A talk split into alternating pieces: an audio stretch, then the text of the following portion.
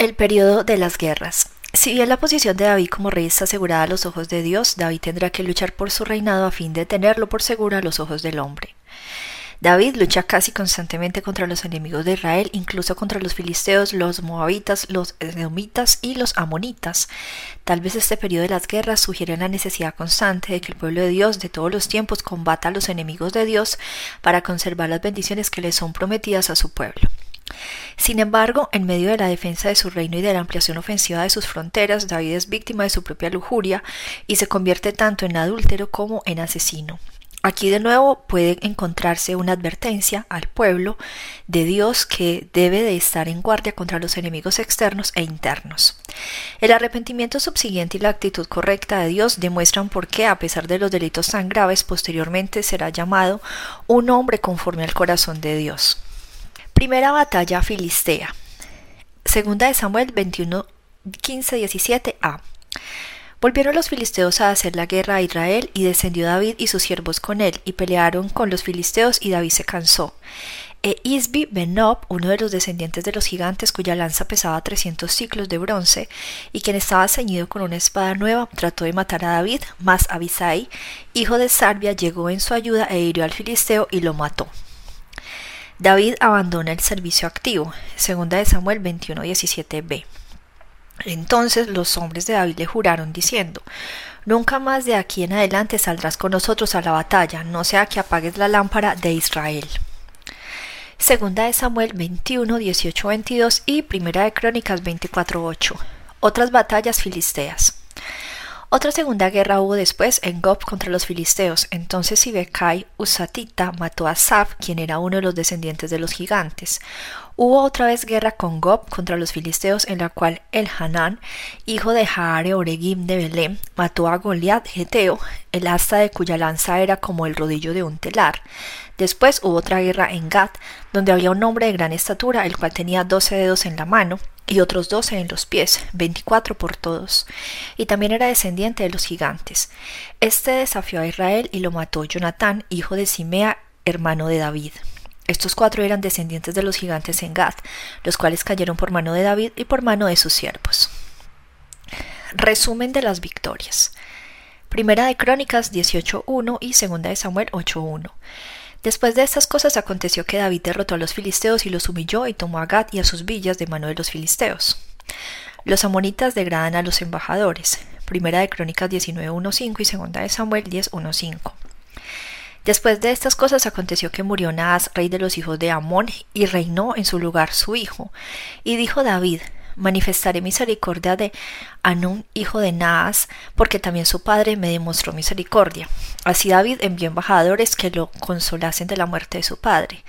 Pero cuando llegaron los siervos de David a la tierra de los hijos de Amón y a Anún, para consolarle los príncipes de los hijos de Amón, dijeron a Anún, a tu parecer honra David a tu padre que te ha enviado consoladores. ¿No vienen más bien sus siervos a ti para espiar e inquirir y reconocer la tierra? Entonces Nanún tomó los siervos de David y los rapó y les cortó los vestidos por la mitad, hasta las nalgas, y los despachó.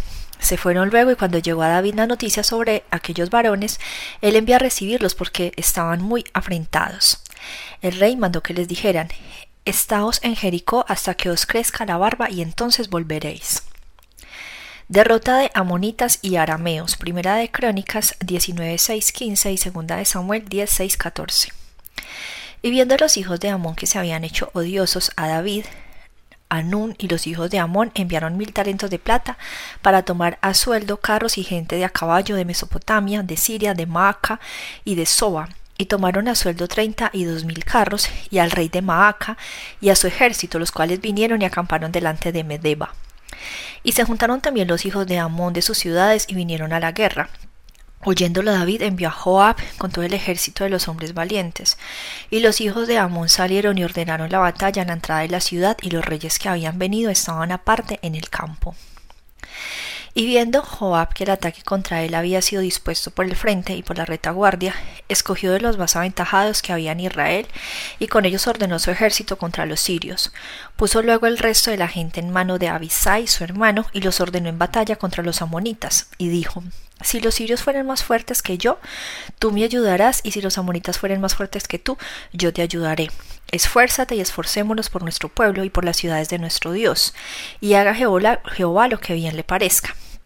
Entonces se acercó Joab y el pueblo que tenía consigo para pelear contra los sirios, mas ellos huyeron delante de él y los hijos de Amón, viendo que los sirios habían huido, huyeron también ellos delante de Abisai su hermano y entraron en la ciudad. Entonces Joab volvió a Jerusalén.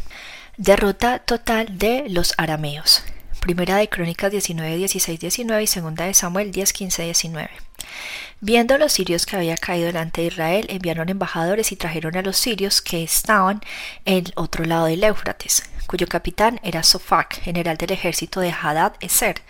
Luego que fue dado aviso a David, reunió a todo Israel y cruzando el Jordán vino a ellos y ordenó batalla contra ellos. Y cuando David hubo ordenado su tropa contra ellos, pelearon contra él los sirios. Mas el pueblo sirio huyó delante de Israel y mató a David de los sirios a siete mil hombres de los carros y cuarenta mil hombres de a pie. Asimismo mató a Sofac, general del ejército, y viendo los siervos de Hadad Eser que habían caído delante de Israel, concertaron paz con David, y fueron sus siervos y el pueblo sirio nunca más quiso ayudar a los hijos de Amón. Salmo 60. David ora por restauración al músico principal sobre lirios, testimonio Mictam de David para enseñar cuánto tuvo guerra contra Aram Naharaim y contra Aram de Soba y volvió Joab y destrozó a doce mil de Edom en el valle de la sal. Oh Dios, Tú nos has desechado, nos quebrantaste, te has airado, vuélvete a nosotros. Hiciste temblar la tierra, la has hendido. Sana sus roturas porque titubea. Has hecho ver a tu pueblo cosas duras, nos hiciste beber vino de aturdimiento. Has dado a los que te temen bandera. Que alcen por causa de la verdad, Selah, para que se libren tus amados. Salva con tu diestra y óyeme. Dios ha dicho en su santuario, yo me alegraré, repartiré a Siquem y diré al valle de Sucot, mío es Galaad y mío es Manasés, y Efraín es la fortaleza de mi cabeza, Judá es mi legislador, Moab vasija para, para lavarme. Sobre Edom echaré mi calzado, me regocijaré sobre Filistea. ¿Quién me llevará a la ciudad fortificada? ¿Quién me llevará hasta Edom? ¿No serás tú, oh Dios, que nos habías desechado y no salías, oh Dios, con nuestros ejércitos? Danos socorro contra el enemigo, porque vana es la ayuda de los hombres. En Dios haremos proezas, y Él hollará a nuestros enemigos. El sitio de Rabá. Segunda de Samuel 11.1 y Primera de Crónicas 21a. Aconteció al año siguiente, en el tiempo que salen los reyes a la guerra, que David envió a Joab y con él a sus siervos y a todo Israel, y destruyeron a los amonitas y sitiaron a Rabá, pero David se quedó en Jerusalén. Adulterio con Betsabe. Segunda de Samuel 11.2.5 Jerusalén. Y sucedió un día, al caer la tarde, que se levantó David de su lecho y se paseaba sobre el terrado de la casa real, y vio desde el terrado una mujer que se estaba bañando, la cual era muy hermosa. Envió David a preguntar por aquella mujer, y le dijeron, aquella es Betsabe, hija de Eliam, mujer de Urías, Eteo. Y envió David mensajeros y la tomó y vino a él y él durmió con ella. Luego ella se purificó de su inmundicia y se volvió a su casa, y concibió la mujer y envió a hacerlo saber a David diciendo estoy encinta. Intento de ocultarlo. Segunda de Samuel 11.6.13. Entonces David envió a decir a Joab, envíame a Urias Eteo, y Joab envió a Urias a David. Cuando Urias vino a él, David le preguntó por la salud de Joab y por la salud del pueblo y por el estado de la guerra. Después dijo David a Urias, desciende a tu casa y lava tus pies. Y saliendo Urias de la casa del rey, le fue enviado presente de la mesa real. Mas Urias durmió a la puerta de la casa del rey con todos los siervos de su señor, y no descendió a su casa. E hicieron saber esto a David diciendo, Urias no ha descendido a su casa. Y dijo David a Urias, ¿no has venido de camino? ¿Por qué pues no descendiste a tu casa? Y Urias respondió a David, el arca de Israel y Judá están bajo tiendas, y mi señor Joab y los siervos de mi señor en el campo, y había yo de entrar en mi casa para comer y beber y dormir con mi mujer. Por vida tuya y por vida de tu alma que yo no haré tal cosa. Y David dijo a Urias, quédate aquí, aún hoy, y mañana te despacharé. Y se quedó Urias en Jerusalén aquel día y el siguiente, y David le convidó a comer y a beber con él hasta embriagarlo, y él salió a la tarde a dormir en su cama con los siervos de su señor, mas no descendió a su casa. Urias es asesinado. Segunda de Samuel 11, 14, 21. Venida la mañana escribió David a Joab una carta la cual envió por mano de Urias y escribió en la carta diciendo Poned a Urias al frente en lo más recio de la batalla, y retirados de él para que sea herido y muera. Así fue que cuando Joab sitió la ciudad, puso a Urias en el lugar donde sabía que estaban los hombres más valientes. Y saliendo luego los de la ciudad pelearon contra Joab y cayeron algunos del ejército de los siervos de David, y murió también Urias Eteo.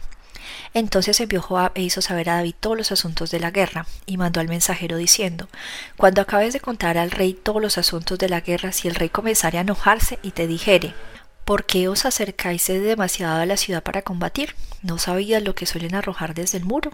¿Quién hirió a Abimelech, hijo de Jerobaal? ¿No echó una mujer del muro un pedazo de una rueda de molino y murió en Tebes? ¿Por qué os acercáis tanto al muro? Entonces tú le dirás, también tu siervo Urias Eteo es muerto. David recibe la noticia de la muerte. Segunda de Samuel 11, 22, 25. Fue el mensajero y llegando contó a David todo aquello que Joab le había enviado. Y dijo el mensajero a David, prevalecieron contra nosotros los hombres que salieron contra nosotros al campo, bien que nosotros les hicimos retroceder hasta la entrada de la puerta, pero los flecheros tiraron contra sus siervos desde el muro y murieron algunos de los siervos del rey. Y murió también tu siervo Urias Eteo. Y David dijo al mensajero, Así dirás a Joab, no tengas pesar por esto, porque la espada consume. Ora uno, ora a otro, refuerza tu ataque contra la ciudad hasta que la rindas y tú aliéntale. David se casa con Betsabe. Segunda de Samuel 11, 26, 27. Oyendo la mujer de Urias que su marido Urias era muerto, hizo duelo por su marido, y pasado el luto envió David y la trajo a su casa, y fue ella su mujer, y le dio a luz un hijo, mas esto que David había hecho fue desagradable ante los ojos de Jehová. Natán amonesta a David, segunda de Samuel 12.1.12. Jehová envió a Natán a David y viniendo a él le dijo, había dos hombres en una ciudad, el uno rico y el otro pobre. El rico tenía numerosas ovejas y vacas, pero el pobre no tenía más que una sola corderita, que él había comprado y criado y que había crecido con él y con sus hijos juntamente, comiendo de su bocado y bebiendo de su vaso y durmiendo en su seno, y la tenía como a una hija.